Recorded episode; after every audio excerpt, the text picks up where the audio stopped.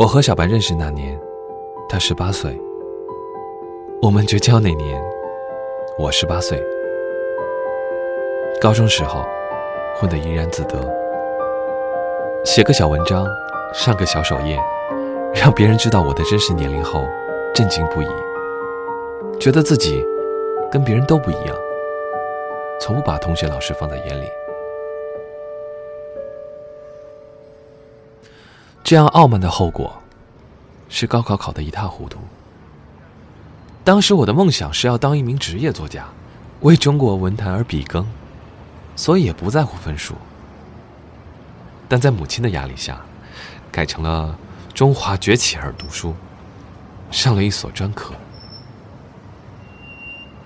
我和小白，也是那时认识的。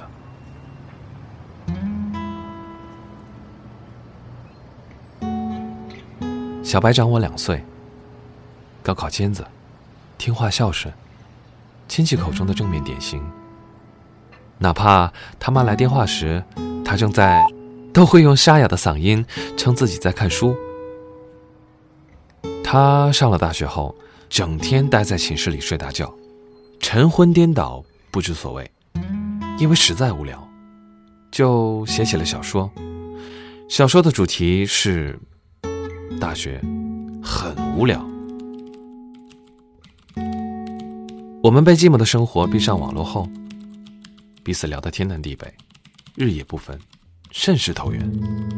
有一天，他忽然对我说：“我认识了一个知名作家，他能给我一份关于文学的工作，我想休学。”我钦羡不已，嘱咐他要把握机会。小白就在 QQ 空间贴了两篇深情的告别书，引得同学、老师都知道他要休学了。同时，他的父母也收到消息，气势汹汹杀到了学校。一个深夜，他忽然打电话对我说：“我爸妈死活不同意我写小说，他们说心很痛。”我当时站在楼道里。对他说了一堆，凡事要看开，未来是美好之类的话。结果他依然是留在学校里。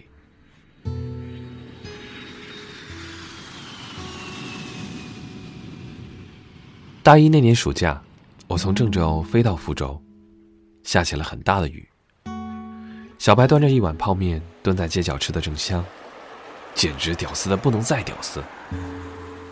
他边喝汤边对我说：“你要是不来，我连回去的钱都没有了。”我说：“来之前你不是说你养我吗？”他说：“是啊，我有钱我就养你啊。”当时我身上仅有两千块钱，走在异乡的路上，一点安全感都没有。但没想到小白比我还穷，连两块钱都没有。结果我混在他的大学。养了他半个月，在福大的那些日子，我跟同寝室和隔壁寝室的哥们儿玩的火热，跟小白吹着牛逼，诉说着彼此有限的人生经历，一往往还没过瘾，一盒蓝狼就见了底儿。尽管我一样失着眠，但那半个月我着实比较快乐。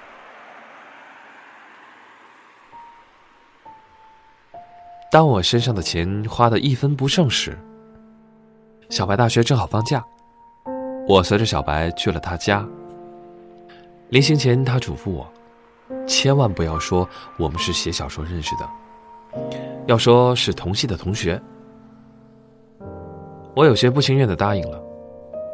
和小白在一起，经常有这样的感觉，就是明明觉得彼此很要好，又觉得他让我有点不舒服。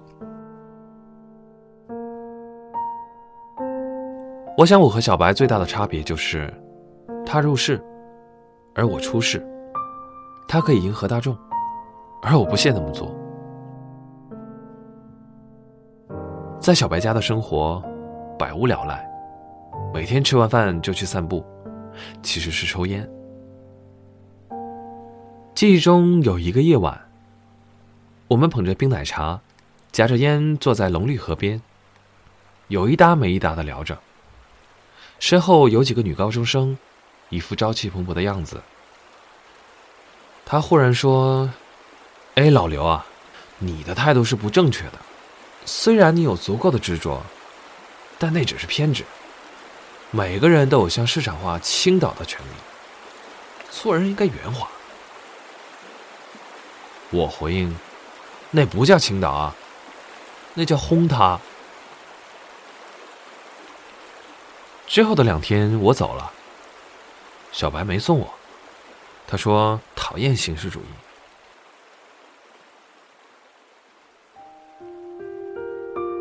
后来小白要实习了，还是坚持了自己之前的选择，到了作家那儿当写手。我的第一份工作也是小白介绍的，他到了那个作家公司一段时间之后，经过跟上司长时间的斗争，那边同意也让我去。我接到通知后兴奋不已。匆匆休学，赶往合肥。那时的我，愿意为理想中的生活付出一切。然而，故事才真正开始。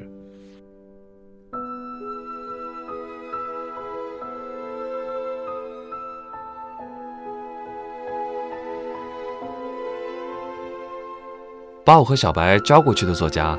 号称自己是八零后概念的提出者，我叫他老扎。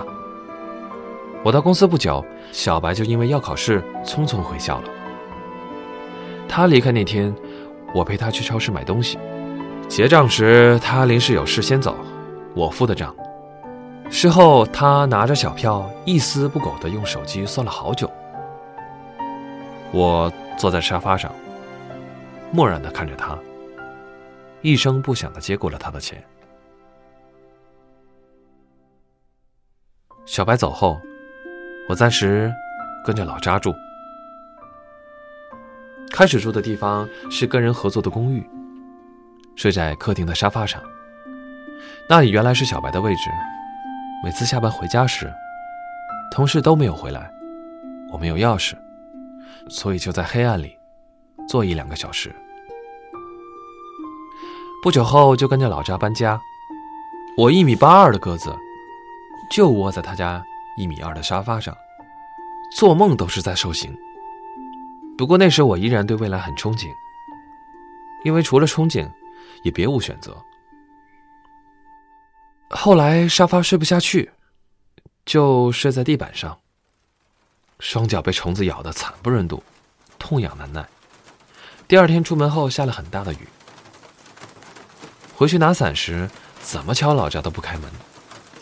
我在雨中狼狈的走了很久，然后忍痛花三十块钱买了把伞。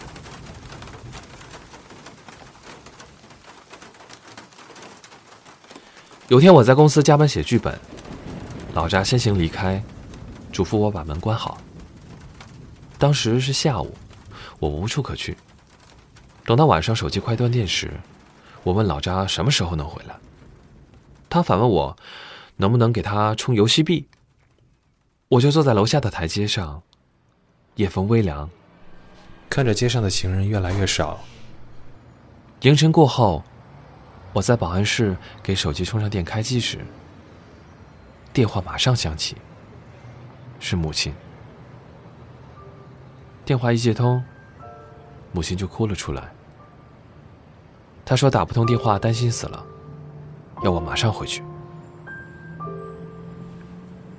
当冰冷的风力和滚烫的羁绊汹汹袭来时，我望着空无一人的街道，挑起嘴角，苦笑一声，对母亲说：“我很好，不用担心。”那晚，我等到凌晨三点，老扎才回家。然后我凑够了钱，离开了老扎的公寓，租了一间两居室，等小白回来一起住。我想，所谓的寄人篱下，无非是不要在意对你偶尔的奖赏，他们对狗也那样，也不要在意失去了什么，那是对你应有的剥削。我并不认为寄人篱下是一件坏事儿，尽管的确不舒服。可一直活在舒服里，是一件很糟糕的事情。所谓的年少轻狂，也只是生活的环境太舒适了。当走进社会，会猛然发现，原来一切不是原来想象的样子。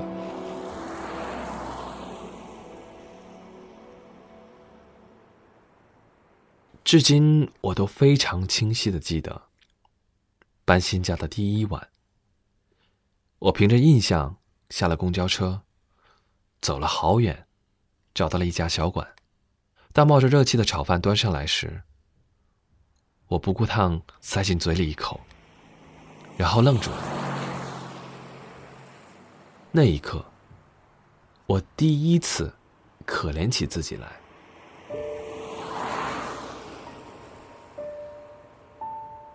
吃完饭后，走入陌生的小区，走进漆黑的楼道，拿着冰凉的钥匙打开门。阳台吹来的风，在空荡的客厅回荡，像是走进了别人的家里一样。我失眠，半夜醒来看着窗外的灯光感叹：我就这么出来了，就这样走出社会了。简直不可思议！我还以为自己是个孩子呢。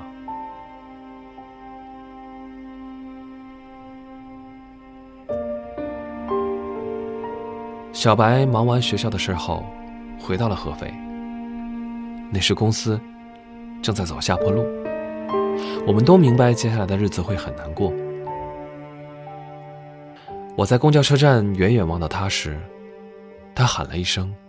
就往回走，我感到那颗曾经温热萌动的心渐渐冷却了。小白曾说过一句话：“你涉世未深，所以你与众不同。”他说这句话就是形容我这类人的。你以为是褒义？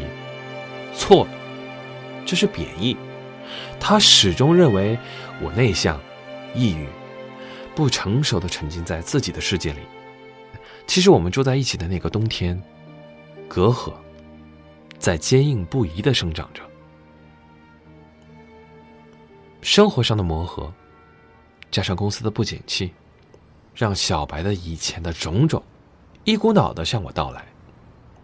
当他察觉到我对他的反感时，试图挽救。那天他把我叫进办公室。很认真的想和我谈谈，我说没什么好谈的。后来不知怎么，他认定我不跟他说话的原因是没钱了，就向老扎预支了一千块钱给我。我拿着钱，着实感动，但我们之间的关系还是越来越紧张，最后成了一个屋檐下的陌生人。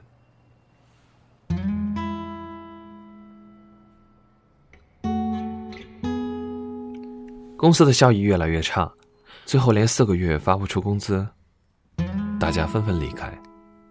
我也是。当我走那天，才发现，我追求的文学理想，连个毛也没看到。小白听说我要离开，也立马表示要走，因为临走前还欠着房东一个月房租。对此，小白坚决要偷偷离开。然后把钥匙丢掉，把房东电话拉黑。我记得离开那天，我并不高兴，因为我没有那么做。房东早晨过来收钥匙，顺便拿出了水费单。我问小白要，小白冷着脸，也不看我们说没。我拿出钱包，窘迫的翻了三两秒后，对房东坦白。我身无分文，保证日后补上。房东温和的一笑，和我握了握手就走了。然后又一声“砰”，小白也走了。曾经的好友，不可挽回的相互决裂。我走的那晚，老扎人品忽然爆发，尽管没有发拖欠的工资，但还是借了些钱，弄了两盒茶叶给我送行。晚饭喝得很尽兴，然后北下大部分同事带我去 K 歌。老扎用他的方式欢送我，叫了个直往我身上蹭的包厢公主。我有意躲闪，然后女孩悄悄在我耳边说：“你别嫌我脏。”其实我只陪酒，不出台的。我不由得盯着他看了几秒。他那张化了浓妆的脸，在嘈杂昏暗的包厢里，我饮下一杯酒，觉得头昏脑胀。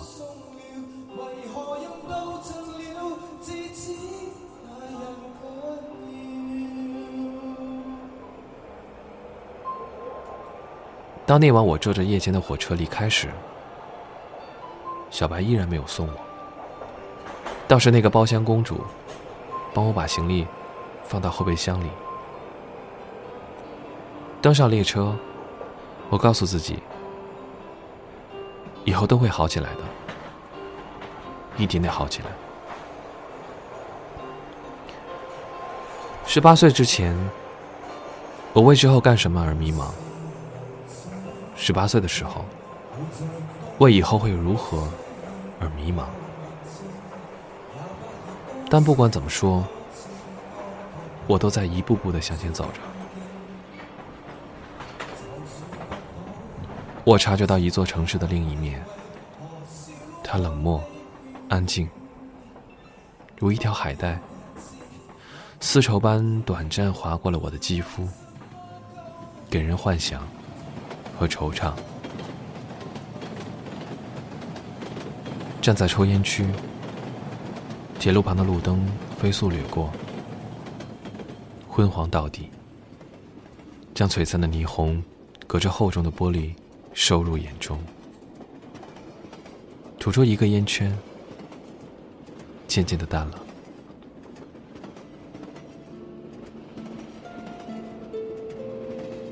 老扎的不人道。和与小白的决裂，曾让我变得未有过的锋利，内心仿佛扎了一道荆棘墙，双眼戒防任何可疑的人，一种过于紧张的自我保护。人是群居动物，但孤独是每个人都必须承受的。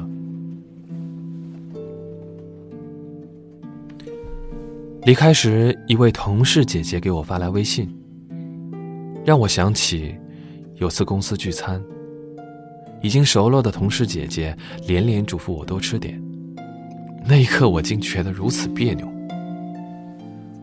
吃完饭后，她问我平常吃什么，我说白粥咸菜。同事姐姐就把饭菜装起来，让我带回去。我红了脸，心里那道荆棘墙慢慢扭曲。喷发出苦涩的汁液，无力的倒在土地上。我手持长矛站在原地，望着善良的来者，手足无措。那晚提着剩菜回家，雷雨、闪电把城市当作舞台，炸雷一道接着一道。我走到十字路口，柏油马路上的雨被风席卷过来。手中的雨伞显得无济于事，红绿灯倒影在雨水里，如抽象的油画。灯影旁，一辆白色越野车停在路旁，车灯一明一暗，车面前倒着一辆摩托，一个头盔往旁边滚了好远。救护车鸣笛在身边响起，警示灯也飘进雨里。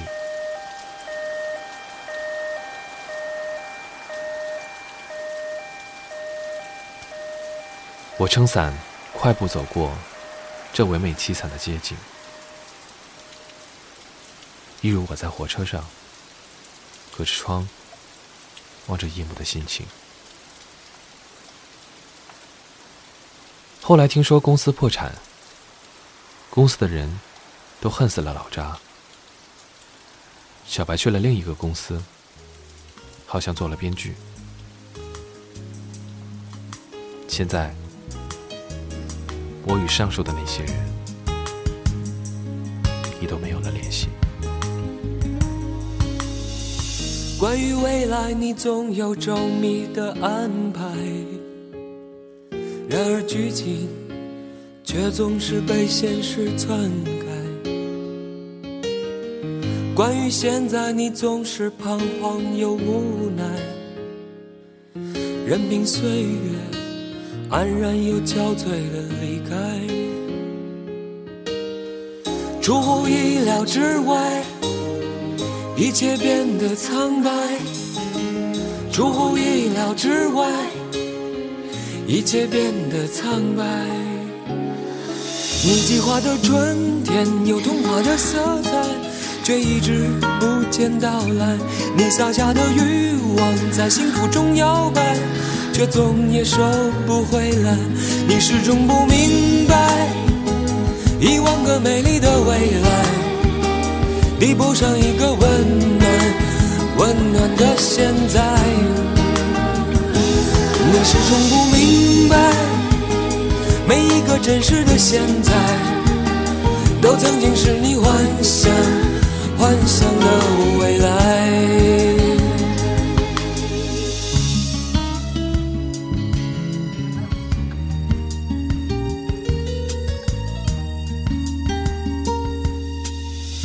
关于未来，你总有周密的安排，然而剧情却总是被现实篡改。关于现在，你总是彷徨又无奈，任凭岁月安然又憔悴的离开，出乎意料之外。一切变得苍白，出乎意料之外。一切变得苍白。你计划的春天有童话的色彩，却一直不见到来。你撒下的欲望在幸福中摇摆，却总也收不回来。你始终不明白，一万个美丽的未来。比不上一个温暖、温暖的现在。你始终不明白，每一个真实的现在，都曾经是你幻想、幻想的未来。